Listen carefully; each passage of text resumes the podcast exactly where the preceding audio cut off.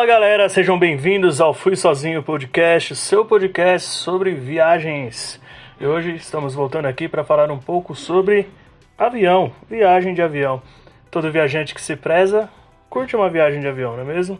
E a gente vai falar sobre como passar longas horas dentro de uma viagem, como se entreter, como relaxar, como descansar e como fazer para passar o tempo. Estou mais uma vez aqui com a Ari, com a Lara e com a Nai. Então, segue a gente aí, fica com a gente aí com mais este episódio. E agora falando sobre avião, avião sempre rola um dilema, né? Onde que eu vou sentar, onde que pode ser mais confortável. Eu confesso que eu tenho um esqueminha, um esqueminha quase feito aí para as minhas viagens. Então eu quero saber de vocês, meninas, na hora de escolher assento, posição do avião, se vocês têm alguma mania ou se são estilo deixa a vida me levar. Como que vocês trabalham com isso e que dica vocês têm para a nossa audiência sobre escolher preferencialmente aí algum assento ou alguma posição do avião? Você, Ari, você que viaja bastante, quase que o ano inteiro, tem algum lugar preferencial no avião? Eu, se o voo for menos de três horas, é, eu, eu, eu sento na janela de boa. Eu jamais sento no meio, detesto sentar no meio.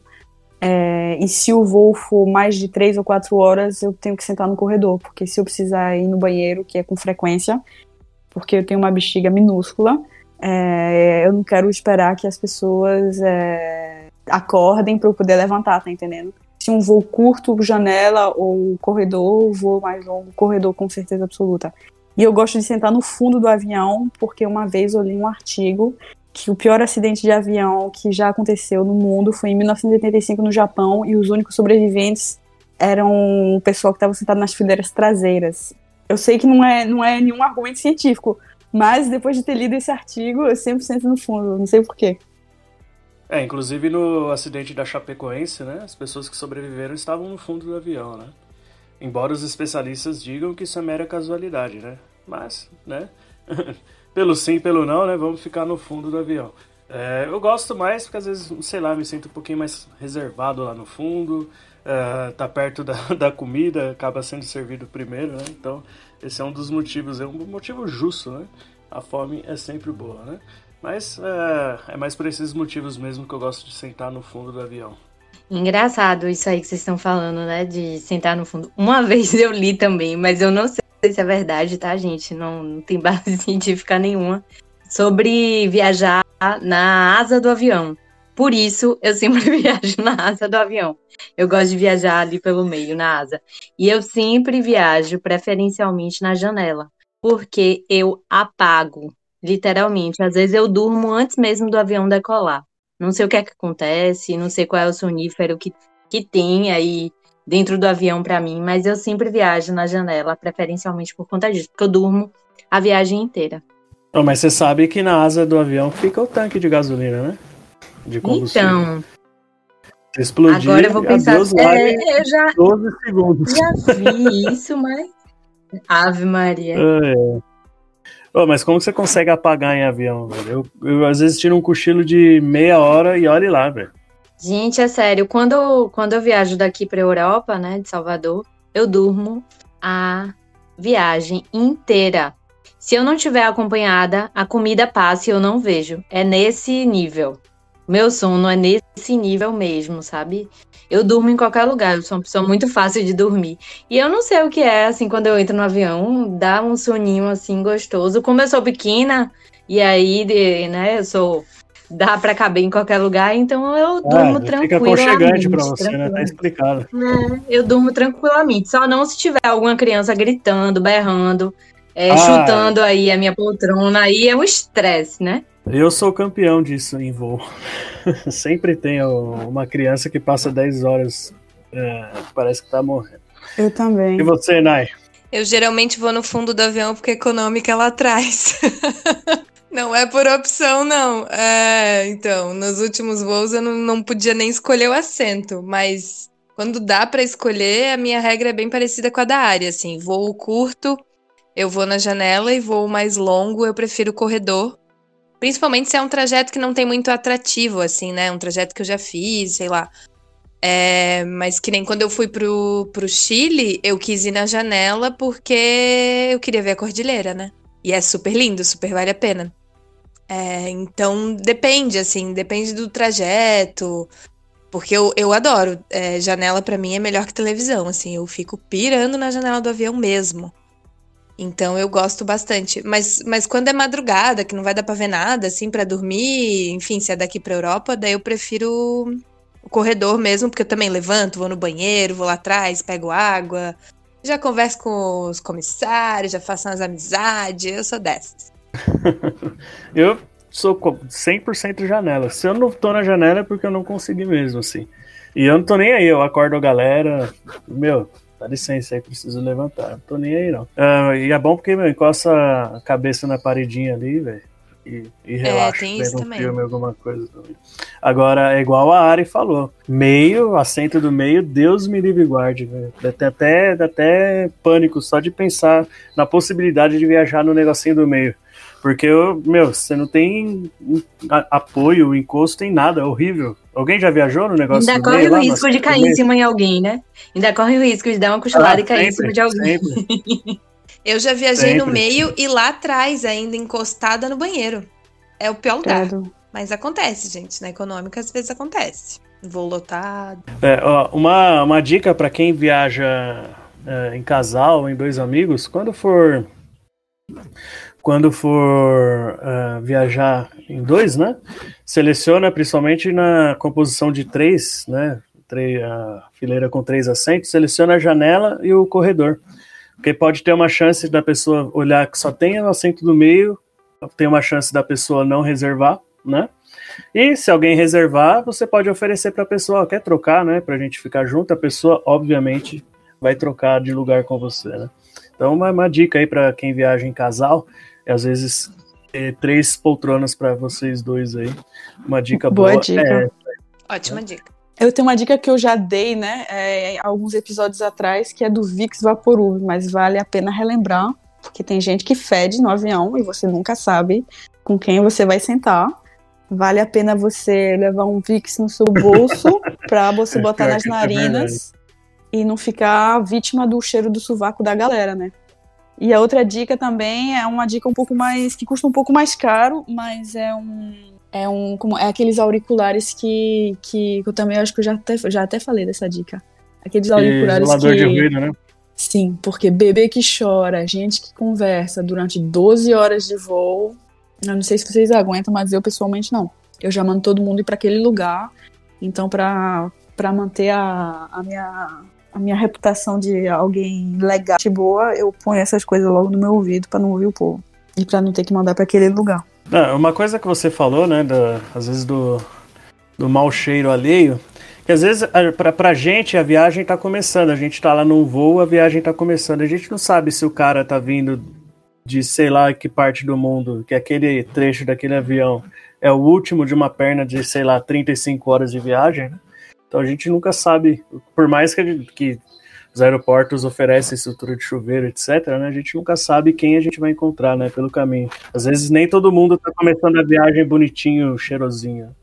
Eu vou discordar, porque uma viagem de 48 horas eu posso estar suada e cansada, mas eu jamais vou feder. Então eu acho que é falta mesmo de higiene pessoal. É o que eu tô falando, às vezes você não sabe quem vai ser seu parceiro ali de viagem. Pois né? é. Meninas, quando a viagem é muito longa, aquelas. Uh a partir de 7 horas acho que já começa a ficar pesado, né? Principalmente já. 10, 12 horas, né?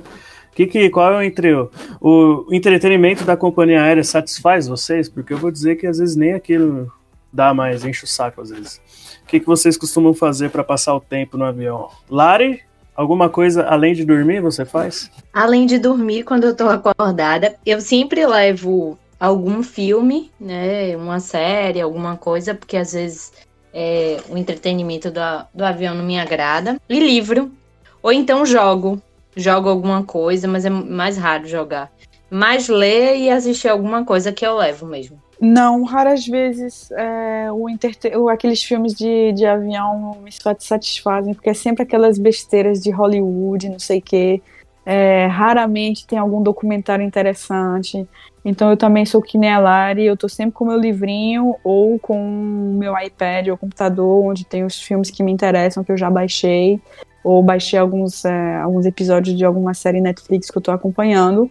Às vezes tem até uns filmes legais no, no, no avião, mas eu não conto com aquilo, tá entendendo? Se tem algum filme, já é, já é lucro. Se tem algum filme potável, eu já me sinto feliz, mas eu não espero nada de, daquele tipo de entretenimento. Ó, vou falar que ano passado, quando eu voei com a Air France, me surpreendeu, hein? Tinha muita coisa boa no entretenimento deles lá. Mas também, nossa, nada que, que salve a viagem, né? E você, Nai? Como que você faz para passar o tédio numa viagem longa de avião? Ah, eu quase sempre assisto os filmes, que às vezes acontece de ter os filmes que eu queria ter visto no cinema e por falta de tempo não deu. Aí eu acabo vendo ali no avião, sabe? E ah, para mim é o suficiente. Ah, eu gosto de ler as revistas também, porque sempre tem umas revistas falando de viagem, né? Eu adoro. Eu leio elas quase inteiras, às vezes. As, as revistas, né? As magazines que vêm do, da própria companhia, né? Que às vezes tem umas informações bem, bem legais do destino que você Isso tá mesmo. indo e tal. Eu adoro também. É propaganda pra caramba, mas tem muitos textos bons lá, né? E. E para tentar manter a sanidade um pouco, né? Uma saúde dentro da viagem, né? Vocês são daqueles que ficam andando no aeroporto, ficam passeando, não levantam, ficam indo no banheiro toda hora jogar água no rosto. Eu vou falar para vocês que eu gosto de andar, né? Fico andando o avião inteiro para lá e para cá para poder movimentar um pouco uh, o corpo, né? O que, que vocês fazem geralmente? Você faz o que, Nai? Fica se alongando igual bailarina lá, igual as fotos Cara, eu às vezes me alongo, tá? Eu vou lá para trás para poder encostar, tipo, a bunda numa parede, assim, sabe? pra ninguém me encoxar passando no corredor. E para poder botar a mão no pé, assim, sabe? Pra, pra alongar. Eu, eu às vezes alongo, sim. Porque eu sinto falta, é, é uma coisa que o corpo pede. E eu tenho alguns probleminhas de coluna, quadril e tal, então eu fico, eu sinto dores muito fortes realmente se eu ficar muito tempo parada na mesma posição. Então eu preciso me mexer. Se é viagem longa, eu vou, eu não fico caminhando andando para um lado e para o outro assim, mas vou lá atrás, dou uma alongadinha, tomo uma água, dou uma caminhada, uma espichada assim, e daí volto e, e daí tento dar uma relaxada. Mas eu, eu costumo ter dificuldade para dormir, não sou que nem a Lari não. Então eu acabo precisando me mexer. E eu sou campeã de fazer umas amizades também, né, gente? Na viagem que eu fiz no ano passado, que eu fui daqui para Londres, né, um voo longo, eu fiz amizade com um brasileiro que era, era um baiano, inclusive, gente. Era um baiano Aê. que dá aula de capoeira. Ele é professor de capoeira, ele mora. Não vou lembrar. Ah, País de Gales ele mora. Ele tinha um, uma garrafa de vinho, ele abriu o vinho, a gente tomou aquele vinho, e ali a gente foi a viagem inteira bebendo aquele vinho, garotas. Foi uma coisa de louco, assim. Uau. Daí, depois do vinho, depois uma garrafa de vinho, daí eu consegui dormir. Daí foi ótimo. Mas eu converso. Eu, eu gosto de conversar. Se a pessoa do lado der assunto, eu vou longe. Para o terror do, dos outros, né? Pro terror de quem quer dormir. Por isso que a Ari compra o fone. Não, não comprei ainda, porque custa 300 euros. Vou comprar. Não, é caro pra caramba. É muito caro. Mas eu vou comprar porque eu acho que é um é. investimento que vale a pena. E você, Ara, o que, que você faz para suportar fisicamente essas horas de voo? Eu tomo um ou dois Dramins é, com um copo de whisky e tento dormir Pronto. o máximo possível. Tento dormir o máximo é possível. É um belo coquetel isso aí. Ai, não, mas eu não suporto. Eu, eu, eu dois Dramin. Se eu tomar meio Dramin, eu durmo 48 horas, eu acho. Não, se eu tomar um copo Gente, de uísque, eu, eu durmo 72. Dá, dois Dramins talvez seja, talvez seja exagerado, mas eu, eu acho que eu tomo um. Mas porque eu já eu detesto viajar de avião, apesar de gostar de, de viajar. É... Sério mesmo? É, eu não curto muito viagens muito longas, não. É... Eu, já até tive uma viagem de avião que eu fiquei chorando de desespero, de tão longa que, que era. Eu não aguentava mais. Que eu já tinha assistido quatro filmes, já tinha dormido oito horas e ainda, ainda tava faltando não sei quantas horas de voo. É, não curto muito, não. Aí eu tento realmente apagar o máximo possível. Ah, além de dormir, né, que eu durmo bastante, eu movimento as pernas, os pés. Geralmente eu viajo com aquelas meias de compressão, porque eu tenho um problema de circulação. Aí, no depois de algumas horinhas eu tiro, mas eu não gosto de andar muito não, só gosto de levantar para ir ao banheiro, só e voltar, mas aí eu fico movimentando meus pés, minhas pernas, sentadinha mesmo. Também toma Dramin com isso ou não? Isso aí você. Não, nem preciso. Nem preciso. É só sentar. É só sentar na poltrona do avião que eu durmo. E comida de avião? Alguém aqui é fã? Depende. Do quê? Depende da companhia, depende da sua classe, é, depende de um monte de coisa, depende do destino. É, tem companhias boas com comida horrorosa e tem companhias que. Tem, sei lá, eu já comi comidas ótimas no avião. É, eu acho que a melhor comida que eu já comi foi da Cathay Pacific. E num voo para Hong Kong e da KLM, mas foi em primeira classe. Mas eu gostaria de sublinhar que eu não paguei essa passagem, foi meu trabalho que pagou para mim, porque eu jamais teria dinheiro para comprar primeira classe, né? Que é o business class. E foi bom, mas o resto foi lavagem de porco, como chamava minha avó. E você, Nai? Como que é a tua relação com comidas de avião? Ah, então, como eu sempre viajo de econômica, né, gente? É, às vezes é triste. Às vezes é bem triste. E esse lance de eu ser intolerante, às vezes que eu pedi comida especial, eu sempre me arrependi. Porque geralmente eles não têm uma comida só sem lactose. A comida é, é ela é para todos, né? Ela é sem glúten, sem lactose, ela é vegana, ela é não sei o quê. Então geralmente vem uma coisa bem esquisita. É, e aí hoje em dia eu já eu já tenho pedido acabo pegando a comida normal mesmo. Eu só tento dar uma analisada assim para ver se tem queijo, creme de leite, alguma coisa mais pesada. Se tiver, daí eu tomo a enzima para é, ser menos pior, assim. Ou quando dá para tirar, né, separar, tirar o queijo, alguma coisa assim. Daí eu tento evitar. Ou então eu pego lá, sei lá, é frango com batata, eu pego frango com batata e, e rezo para Jesus para ficar tudo bem. Mas é meio complicado, assim. Hum, é, acho que não sei se eu tenho alguma comida para dizer, nossa, que delícia. É uma comida industrializada, né? É, o seu papel, né? Para aquelas horinhas de voo ali, enganar o estômago, matar uma fominha e tal, né? É, mas a aparência, o gosto nem sempre são bons, né?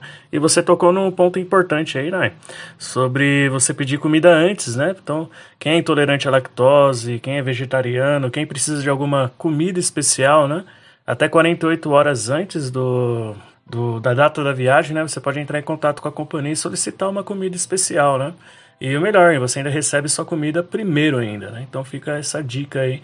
E todas as companhias trabalham dessa maneira, né? E em relação à comida, uh, da vez que eu tive mais apreensão, assim, foi com a Air China, o que viria. Rato. não, não. Era uma comida, assim, bem comestível. Foi, tipo, ok, assim, nota 6 pro, pro voo e até que matou minha fome naquele dia lá. E a melhor foi da KLM, voltando de Amsterdã para São Paulo. Foi uma comida assim, muito boa. Então, de parabéns, KLM. E meninas, uh, chegamos no nosso destino. Se a gente está chegando num lugar onde o nosso passaporte é estrangeiro, né? Passar lá pelaquela famosa imigração, sempre dá aquele frio na barriga. É, algumas de vocês têm história de imigração? para contar, sem ser a Ari que já contou, né, do, do eu, já, eu tenho outra. parte dela da Rússia. Então conta, já começa aí, começa contando. Ah, mas a gente tá falando de avião. Essa não, não foi, não foi de avião, não. Foi numa viagem de busão mesmo, de pé rapado. Mas, mas não... não, mas tem problema. Se envolve imigração, manda bala aí, tem problema. Ah, foi quando eu precisava. Foi da Rússia também. pra variar, das aventuras na Rússia eu precisava sair da Rússia para renovar o meu carimbo, né, no passaporte e voltar é, para eles carimbarem 90 dias novamente, né? Que eu trabalhei na Rússia como clandestina. Eu, cada 89 dias eu saía e voltava. Eu fui para Finlândia, né, com num busão fudidaço com uma amiga minha.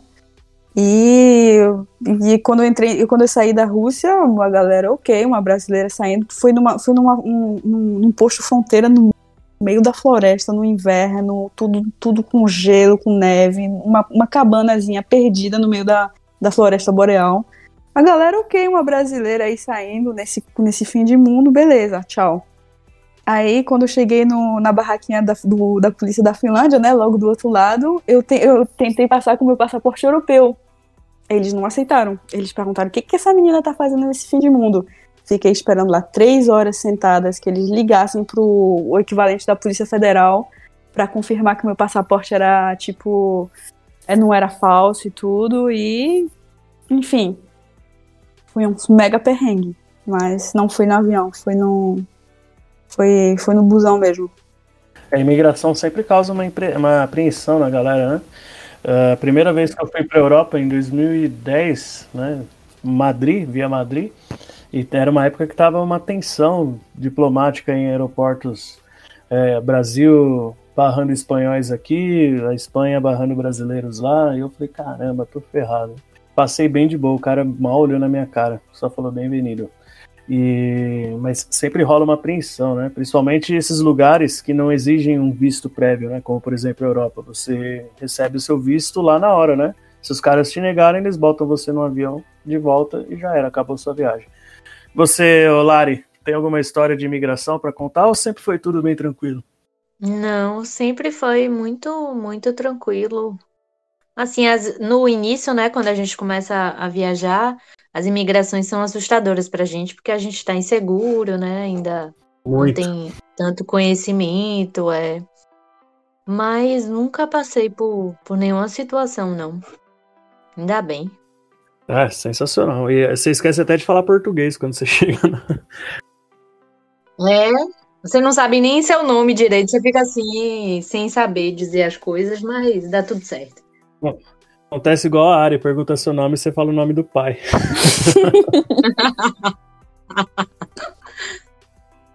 e você, Nai? Ah, pra mim sempre foi tranquilo também. Até hoje não tive nenhum perrengue assim de ser barrada. Eu tava bem apreensiva nessa viagem que eu fiz pra Europa por eu ter ido com passagem só de ida. Mas uma coisa que eu fiz, que também pode ser uma dica que pode ajudar outros viajantes, foi emitir uma passagem fake. Tem sites Como na internet assim? que você Ô, louco. Você você emite um- né? isso? Vocês não sabiam disso? Ah, Não. gente, vem comigo. Não. Tem sites na internet que, Não que eles não. simulam um bilhete que você pode apresentar na imigração caso eles te perguntem: você tem uma passagem para sair daqui do país?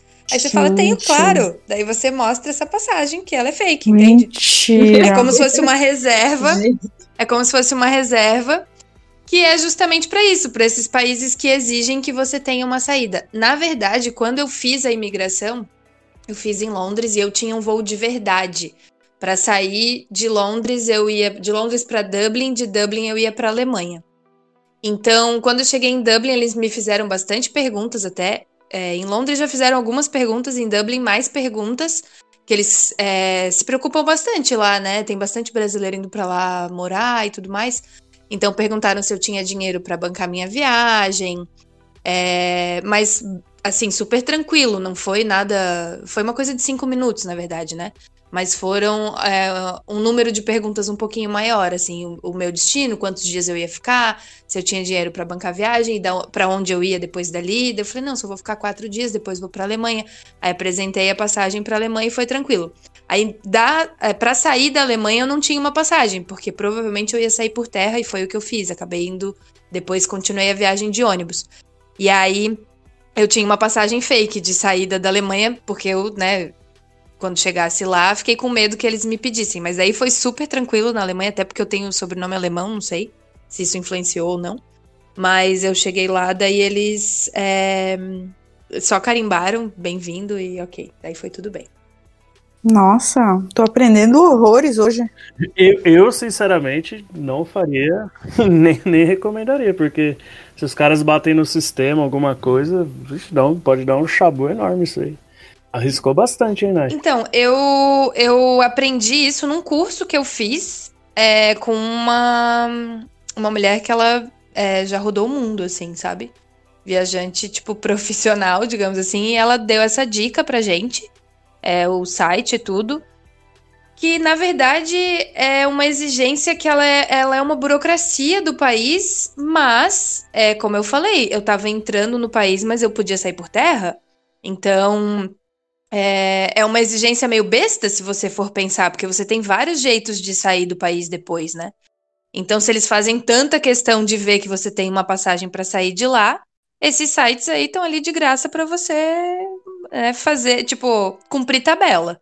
Então eu não me senti fazendo nada ilegal, porque de fato eu ia sair, eu não pretendia ficar morando na Alemanha.